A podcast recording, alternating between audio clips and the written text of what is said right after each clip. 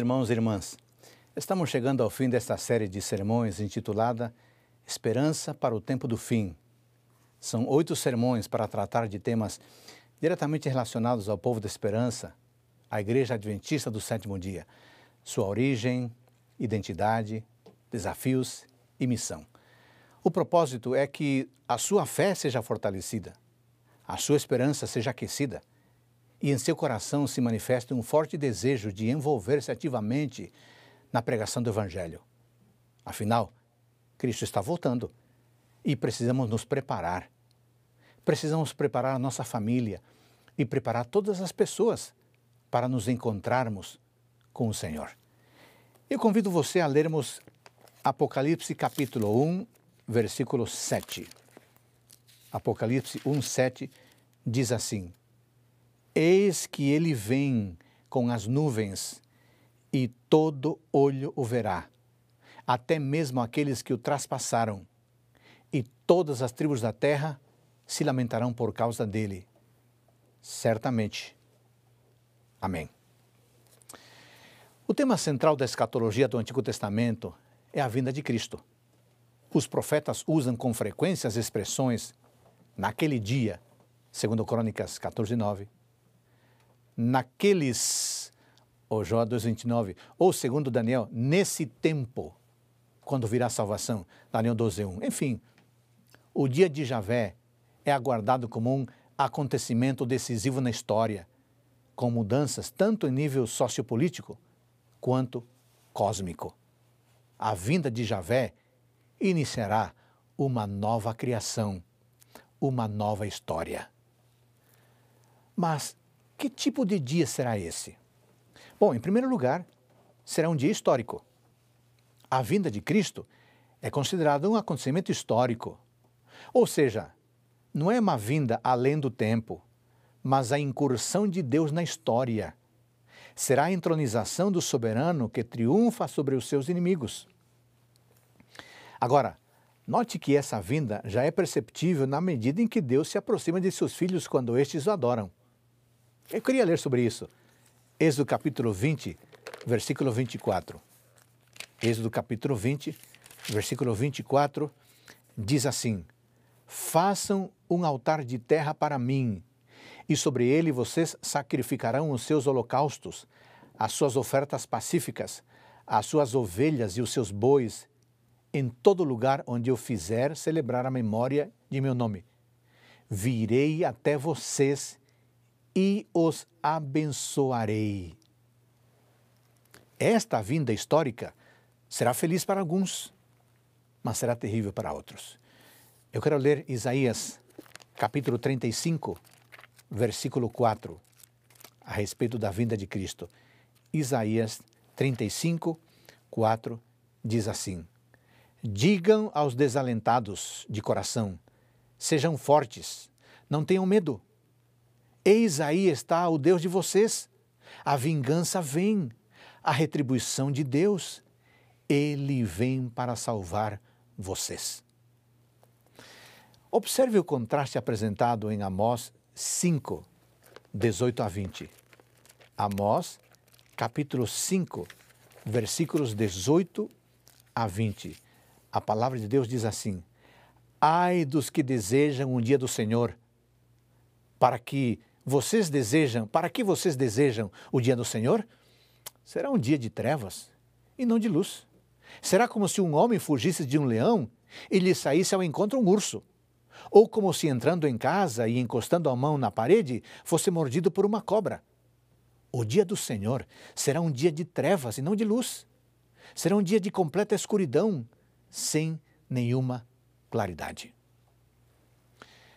Em segundo lugar, o dia do Senhor será um evento culminante. A vinda de Cristo será um evento máximo. Ou seja, a vinda de Cristo será um evento do qual não se pode escapar e no qual tudo termina e a partir do qual tudo começa de novo. Todo o planeta será afetado pela vinda de Cristo. Leamos as palavras de Sofonias a este respeito. Sofonias, capítulo 3, versículo 8.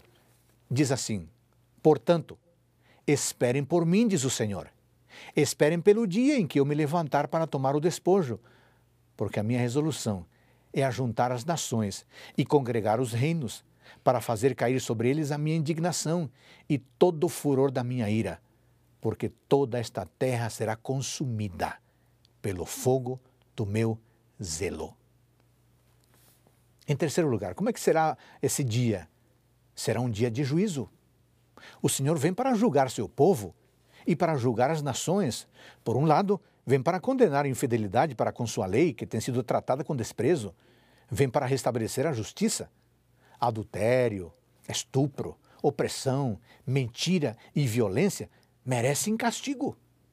Ouçamos as palavras do profeta, Jeremias, do profeta Malaquias. O profeta Malaquias, no seu livro, diz o seguinte: Virei até vocês para juízo. Terei pressa em testemunhar contra os feiticeiros, contra os adúlteros, contra os que juram falsamente, contra os que oprimem os trabalhadores, as viúvas e os órfãos, torcem o direito dos estrangeiros e não me temem, diz o Senhor dos exércitos. Malaquias capítulo 3, versículo 5. Por outro lado, o Deus que vem punir também é o Deus que virá salvar. É o que diz Isaías, capítulo 59, versículo 20. Isaías, capítulo 59, versículo 20.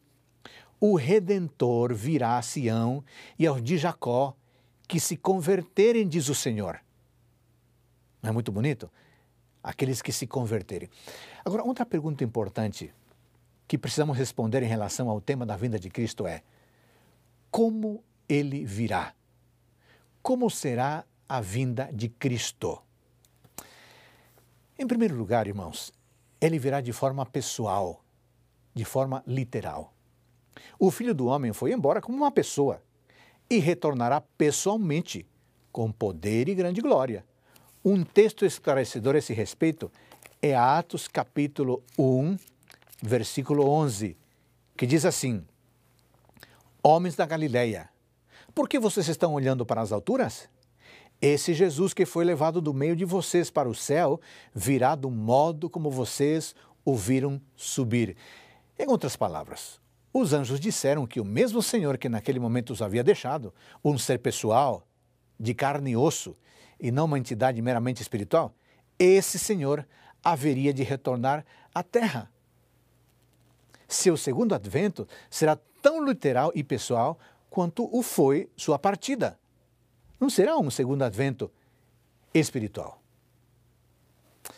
Em segundo lugar, irmãos, ele virá de forma visível e audível. Se Cristo vem de forma pessoal, então virá de forma visível. Como diz Apocalipse 1,7. O que, que diz lá? Todo olho o verá. Jesus advertiu seus discípulos de que falsos profetas tentariam levá-los a crer numa segunda vinda oculta, velada, misteriosa, um rapto secreto. Mas não haverá nada disso. A vinda de Cristo será como um relâmpago, cortando as nuvens, diz Mateus 24, 26 e 27 qualquer tentativa de reduzir o segundo advento de Jesus a um evento invisível e misterioso é contrária ao testemunho de todo o Novo Testamento. A vinda de Jesus será pública, anunciada pelos sons de trombeta, assim como era anunciada a chegada dos reis do passado. Você pode conferir em 1 Carta aos Tessalonicenses, capítulo 4, versículo 16, e também Mateus 24, 31. Aliás, eu queria ler esse texto. Mateus capítulo 24, versículo 31. Olha o que diz aqui. Ele enviará os seus anjos com grande som de trombeta, os quais reunirão os seus escolhidos dos quatro ventos, de uma a outra extremidade dos céus. Irmãos, não haverá nenhum segredo, nada de rapto secreto, nada de vinda espiritual. Sobre o aspecto audível da vinda de Cristo, 1 Tessalonicenses 4,16, 1 Tessalonicenses 4,16 diz o seguinte: Porque o Senhor mesmo, dada a sua palavra de ordem, ouvida a voz do arcanjo e ressoada a trombeta de Deus, descerá do céu, e os mortos em Cristo ressuscitarão primeiro. O som da trombeta de Deus acompanha a reunião de seu povo. Nada há de secreto aqui. É audível.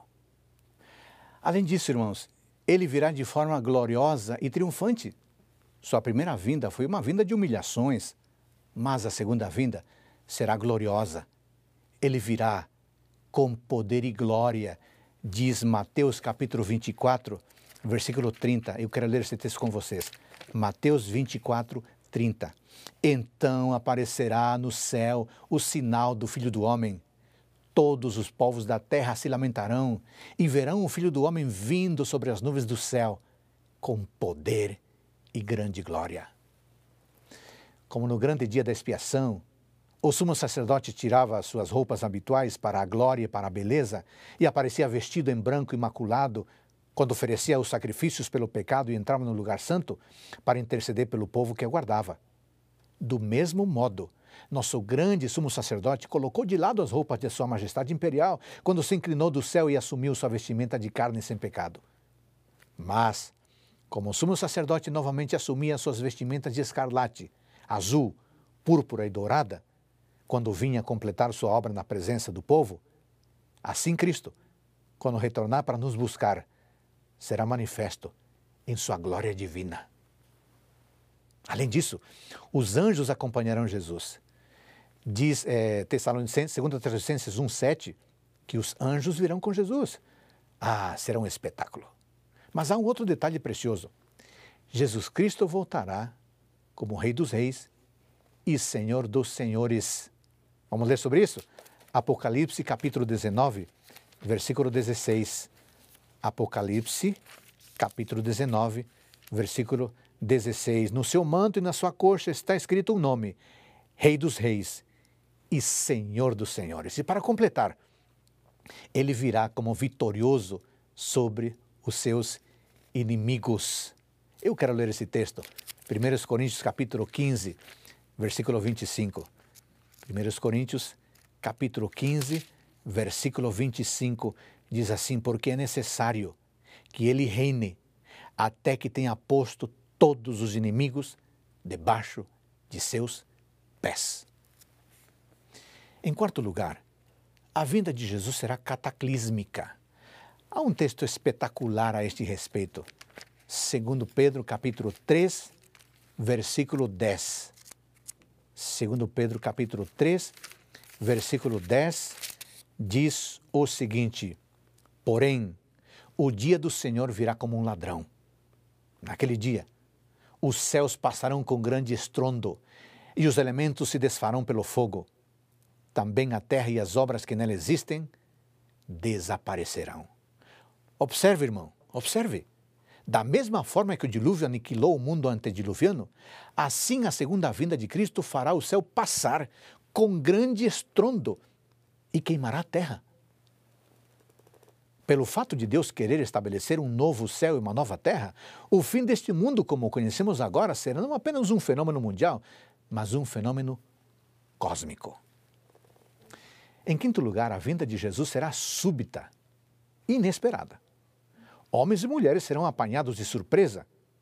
O Senhor Jesus empregou várias metáforas para advertir os discípulos sobre isso. Por exemplo, ele disse que será como ladrão da noite, Mateus 24, 42 a 44. E o noivo e as dez virgens, Mateus 25, 1 a 13. O apóstolo Paulo acrescenta isso a figura das dores de parto de uma mulher grávida. 1 Tessalonicenses, capítulo 5, versículo 3.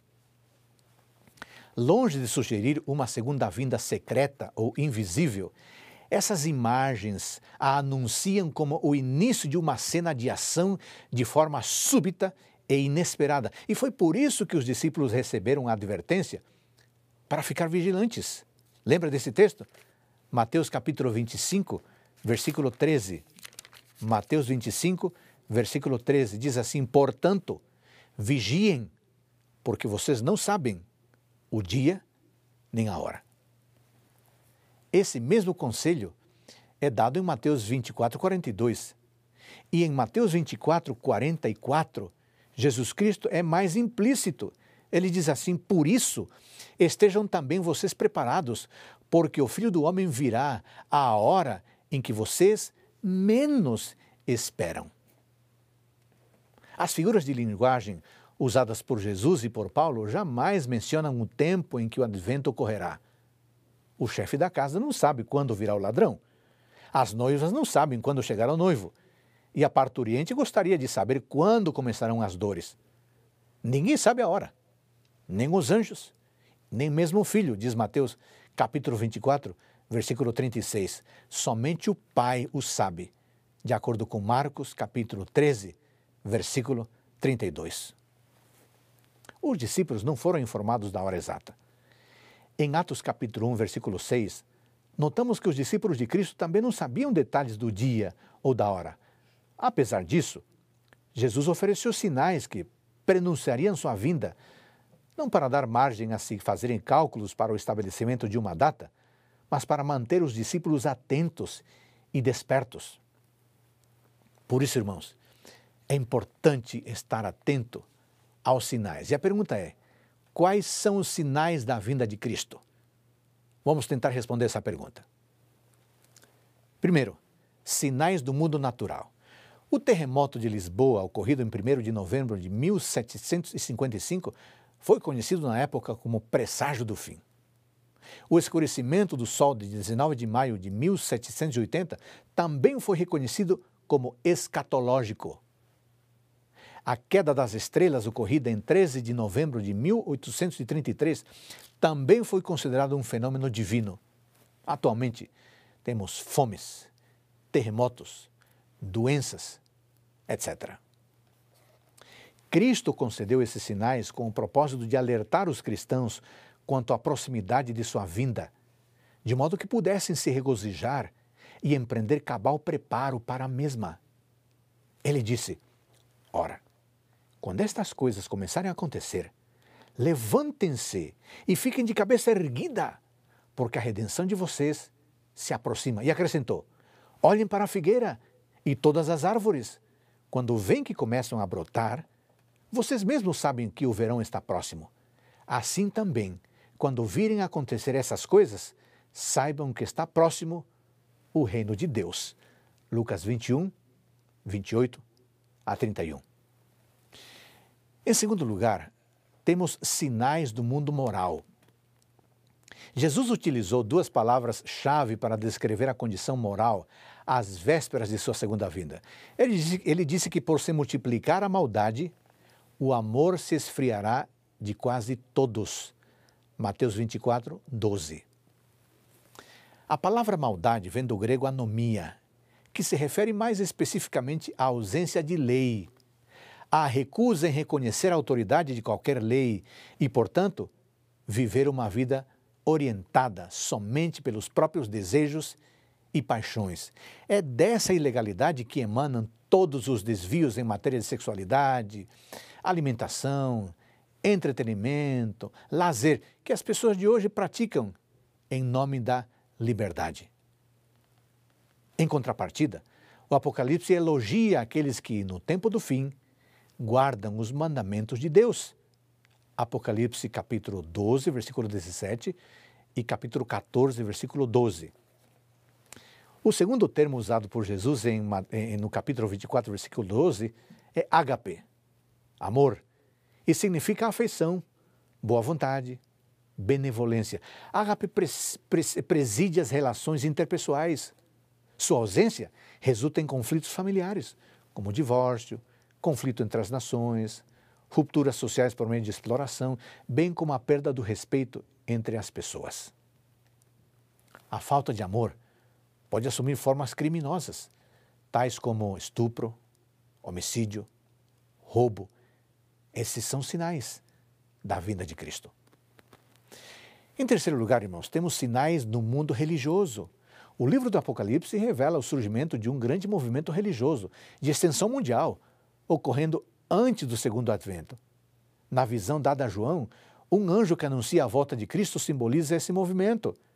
O texto diz: vi outro anjo voando pelo meio do céu, tendo o evangelho eterno para pregar aos que habitam na terra, e a cada nação, tribo, língua e povo, dizendo com voz forte: Temam a Deus e deem glória a Ele, pois é chegada a hora em que Ele vai julgar, e adorem aquele que fez o céu, a terra, o mar e as fontes das águas.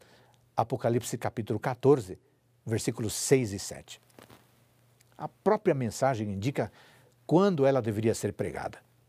O Evangelho eterno tem sido pregado ao longo dos séculos, mas esta mensagem, enfatizando o aspecto do juízo dentro do Evangelho, somente poderia ser pregada no tempo do fim.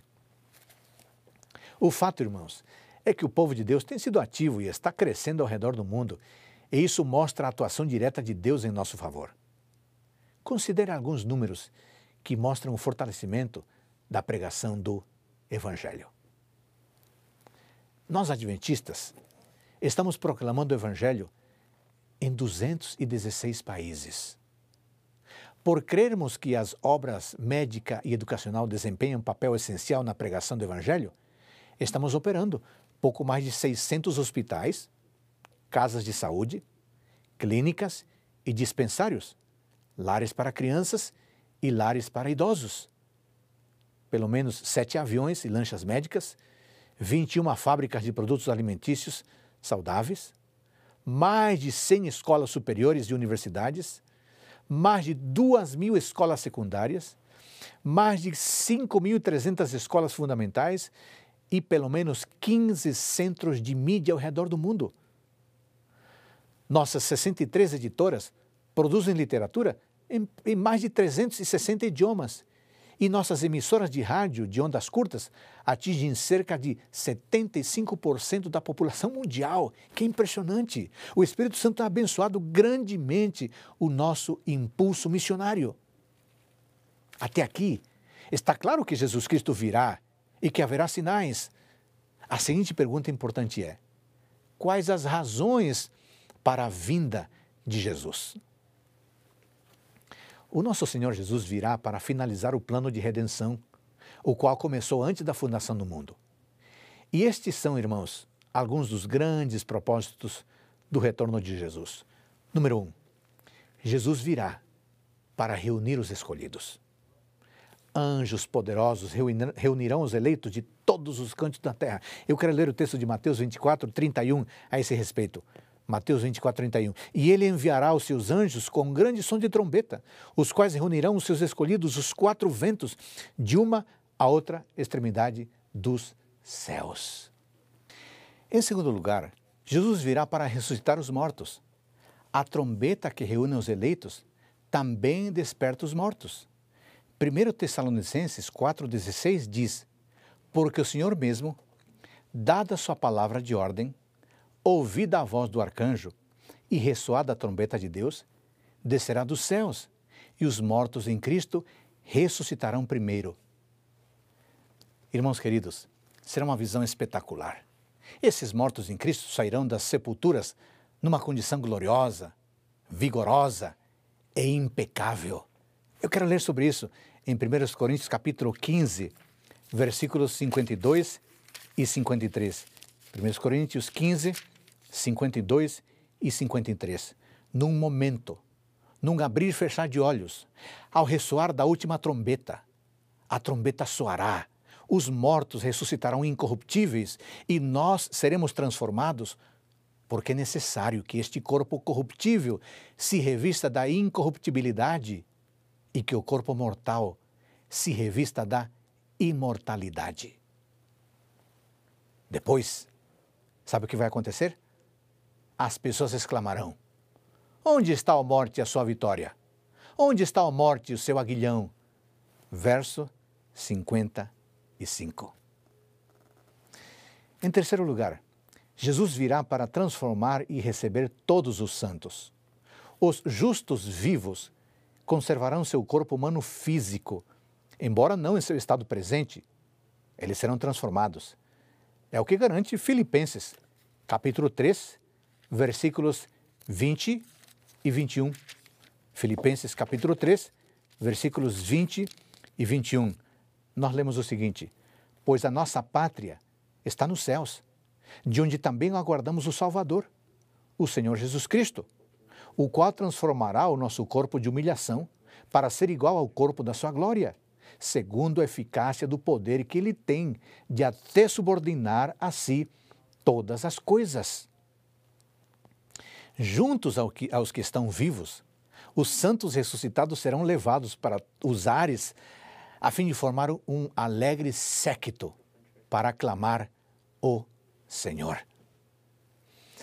Em quarto lugar, irmãos, Jesus virá para destruir os poderes do mal e os ímpios.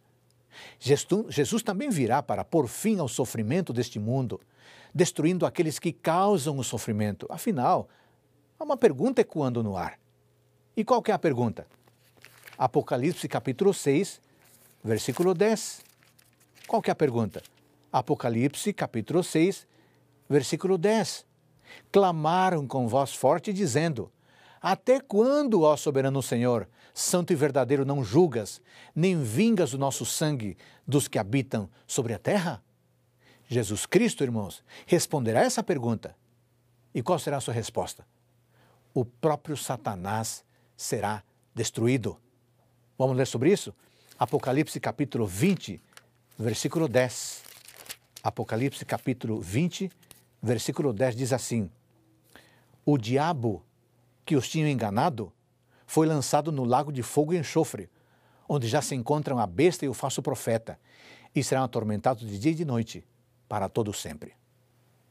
É claro que não haverá um tormento eterno. Os resultados da destruição é que serão eternos, que serão para todo o sempre. Em quinto lugar, Jesus virá para vindicar a Deus. O problema do mal não será inteiramente resolvido apenas destruindo seu autor. Ao longo da história, o amor de Deus tem sido questionado, daí a necessidade de sua vindicação. Na segunda vinda de Cristo, os ímpios serão destruídos pelo brilho de sua presença. Isso sugere que o juízo pós-milenarista não tem como objetivo estabelecer a inocência de uns e a culpa de outros. Não, isso já, já terá sido decidido. O juízo pós-milenarista tem como objetivo vindicar o caráter de Deus, estabelecendo para sempre um relacionamento perfeito entre Deus e o universo. É necessário demonstrar de uma vez por todas que Deus é amor, é misericórdia, é justiça e é bondade. Em sexto lugar, Jesus virá para restaurar a terra. A natureza ficou sujeita à maldição do pecado e anseia por renovação. É o que está escrito em Romanos 8, 19 a 21. Por isso, Deus precisa renová-las. As boas novas é que os salvos não precisarão fazer nada para renovar a terra. O próprio Deus criará novos céus e nova terra, conforme está escrito em Apocalipse 21, 1. Vamos ler esse texto. E vi novo céu e nova terra, pois o primeiro céu e a primeira terra passaram e o mar já não existe.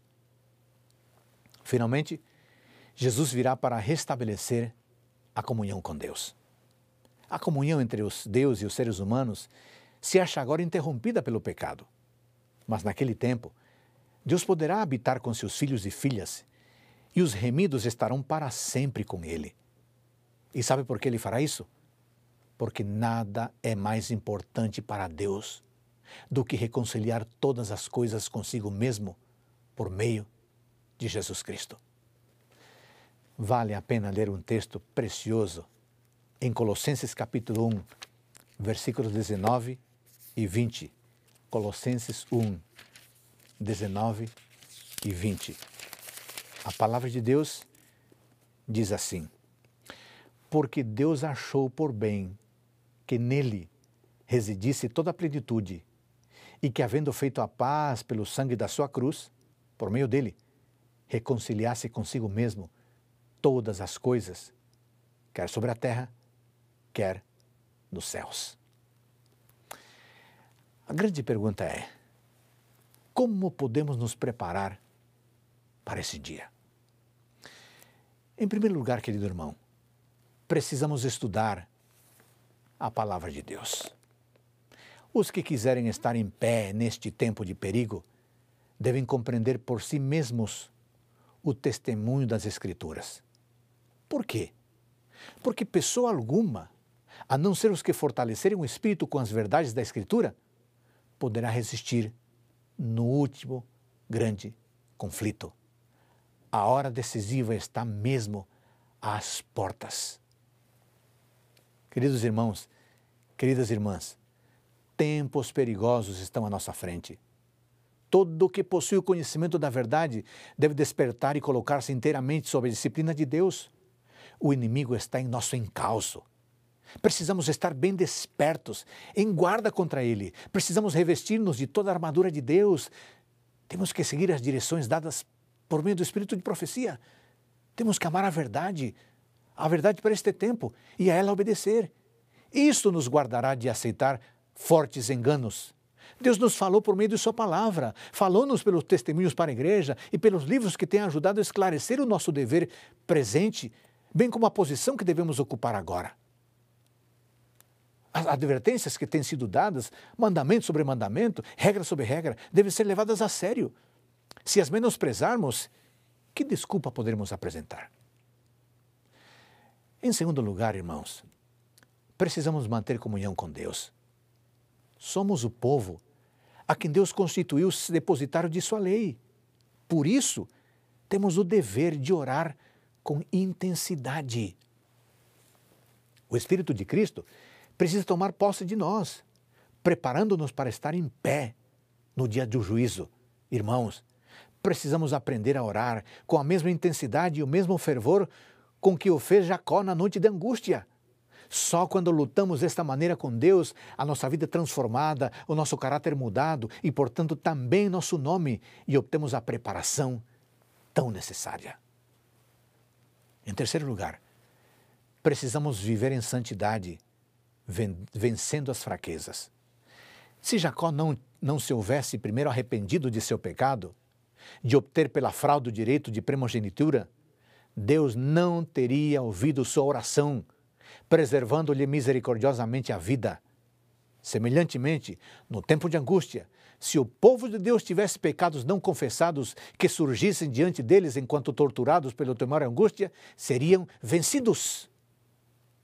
Satanás leva muitos a crer que Deus não leva em consideração sua infidelidade nas pequenas coisas da vida.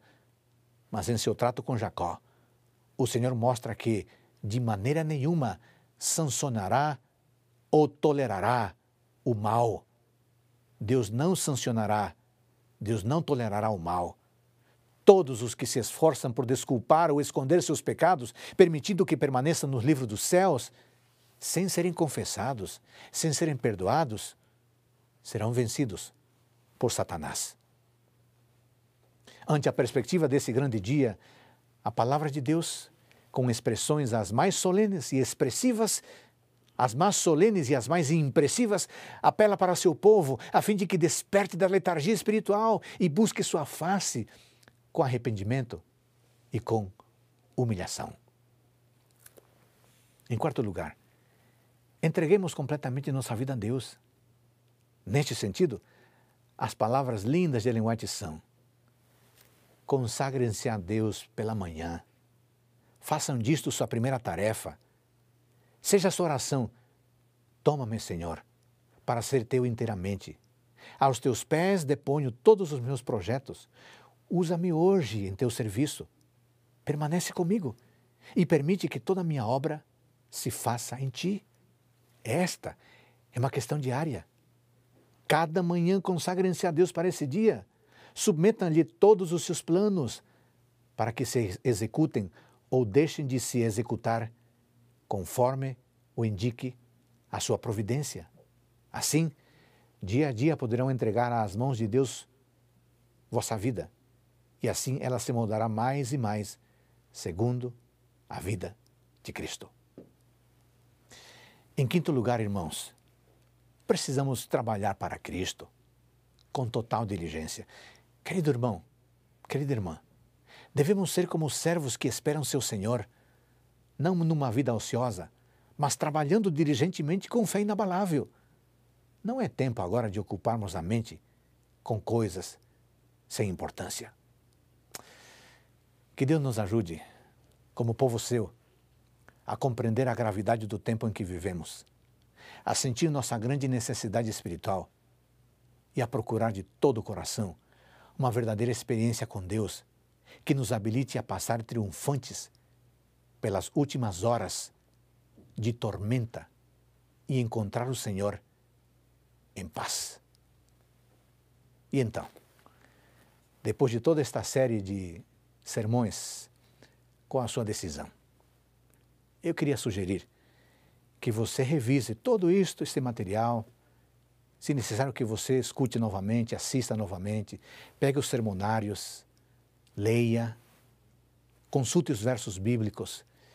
Irmão querido, irmã querida, meu amigo, você que está assistindo esse sermão, não está mais, não é mais tempo de brincar de religião, de brincar de querer ir à igreja, de brincar de ler a Bíblia, não. Vivemos num momento de muita seriedade e de muita solenidade.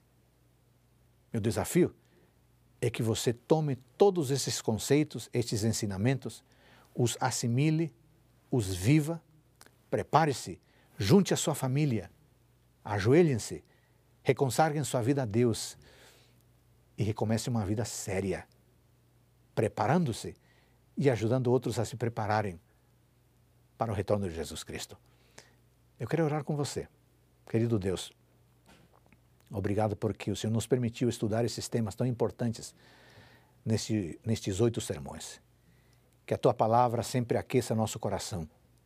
Que teu Espírito Santo sensibilize a nossa mente, ajudando-nos a tomarmos as decisões que sejam necessárias. Neste momento eu oro por este amigo, esta amiga que nos acompanha, este jovem, este menino, esta menina, que o Espírito Santo sensibilize a cada um de nós, abrindo nossos olhos para aquilo que é importante, vivendo com seriedade os tempos que estamos vivendo. Entregamos nossa vida a Ti, pedimos perdão de nossos pecados. Em nome de Jesus. Amém. Grato por sua companhia, obrigado porque você eh, esteve a cada instante aqui consultando a Bíblia, ouvindo a palavra de Deus, comunique esta mensagem a outros. Assim você fortalecerá sua fé e preparará outros. Que Deus o abençoe.